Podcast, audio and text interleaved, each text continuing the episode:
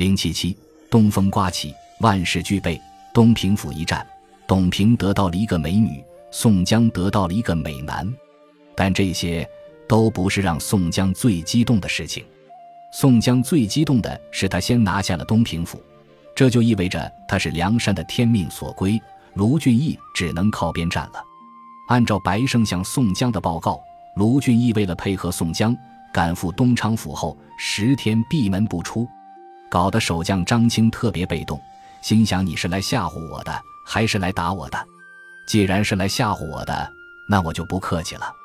张青善用飞石打人，百发百中，人呼眉羽剑。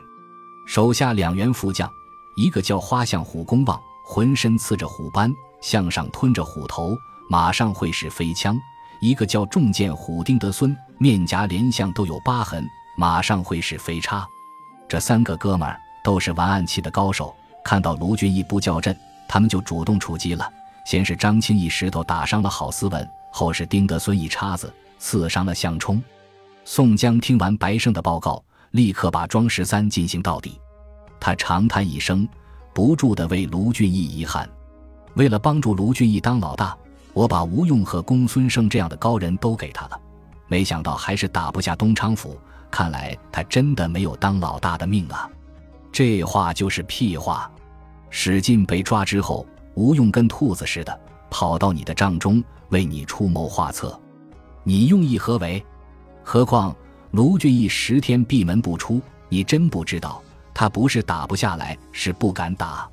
宋江为了表达自己的喜悦、兴奋和豪放之情，书中说他神眉剔竖，怪眼圆睁，眼瞅着就成变形金刚了。然后他大喝一声：“兄弟们！”跟我来，去帮助一下水深火热的卢员外。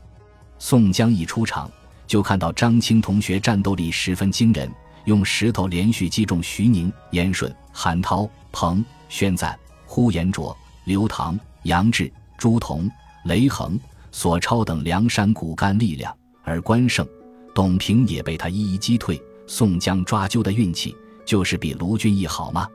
就是从裴宣同学手中抓过来的。这个号称铁面孔目的人，一向以司法公平著称，在梁山这样的丛林社会中，真的需要他吗？宋江显然需要一个徒有其表的法律界人士，以公平公正的旗号开始梁山的治山方略。但如果这个旗号是真的，那麻烦就大了。像李逵这样喜欢违法乱纪的兄弟，可是宋江的心腹，难道也要让他在梁山法律面前一律平等吗？那么？吴用说：“通过抓阄来解决谁当老大的问题，可能也是他和宋江早就布置好的。为了防止卢俊义胜出，他们不可能不在抓阄的时候做点手脚。宋江也好，吴用也好，都对东平府和东昌府的军事实力一清二楚。让卢俊义去打难度系数最高的东昌府，才能保证宋江在当老大这件事上万无一失。这个时候。”铁面孔目裴宣的价值就凸显出来了，他在名义上是公平公正的，但在实际操作中，一切都以宋江的意志为转移。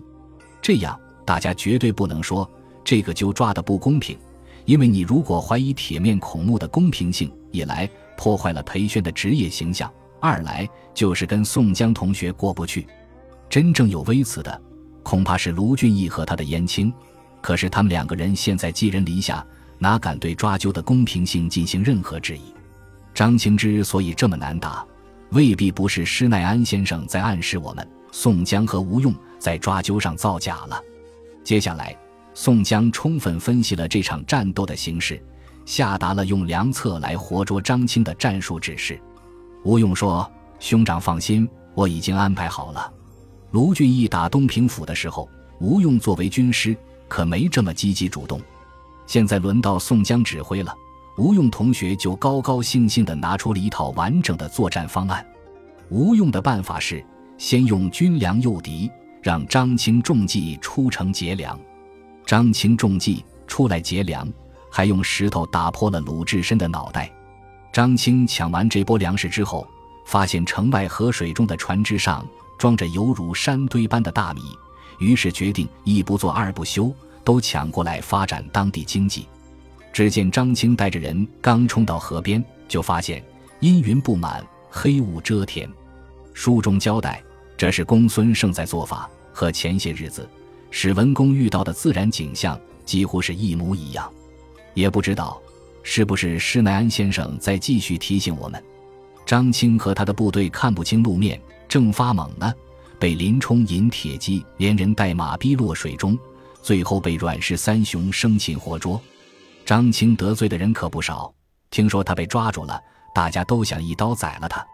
但宋江同志高瞻远瞩，他认为张青是他梁山发展中不可多得的人才，必须以礼相待，招降为好。张青没有想到自己打了他那么多兄弟，宋江还不计前嫌，亲自出来迎接自己，这是何等的温暖啊！张青认为自己不但有必要向宋江投降。还应该支持宋江大力发展其他各领域杰出人才的事业。两个人交流的正带劲呢，鲁智深冲了出来，提着禅杖准备拍死张青。宋江一看急了，喝退了鲁智深。随后他采用了一个非常特别的人才保护办法：你们谁要是杀张青报仇，老天爷都不会保护你们，让你们死在刀剑之下。这是一个诅咒啊！鲁智深毕竟当过和尚，还是挺在乎老天爷的。可是对宋江这个人，他觉得得另眼相看了。但是很多人不会像鲁智深这样想。在宋江诅咒完后，这些梁山好汉都特别高兴，不像是被诅咒，倒像是被祝福。书中说他们众皆大笑，就这种变态程度，远远不是长在新时代的我们能理解的了的。张青也算一个比较正常的男人，面对这么多仇家，他不可能不忧心忡忡的。为了找点安全感，他想立刻在宋江面前做出点成绩。张青告诉宋江：“现在梁山战马成群，我有一个朋友是兽医领域的杰出人才，父姓黄甫，名端，就是长得太特别了，闭眼黄须，人称紫然伯。”宋江说：“好啊，兄弟，赶紧请上山来吧。”黄甫端哪敢说不去？最后，他和公望、丁德孙一起加入了梁山集团。对于帮助过他们的宋江，他们跟张青的表现都一样，感恩戴德。按照惯例，面对像张青这样的杰出人才，宋江应该好好赞美一番，然后大摆筵席，完成正常的梁山入职程序。但宋江已经没空了。此时，他和卢俊义胜负已分，他已经完全彻底。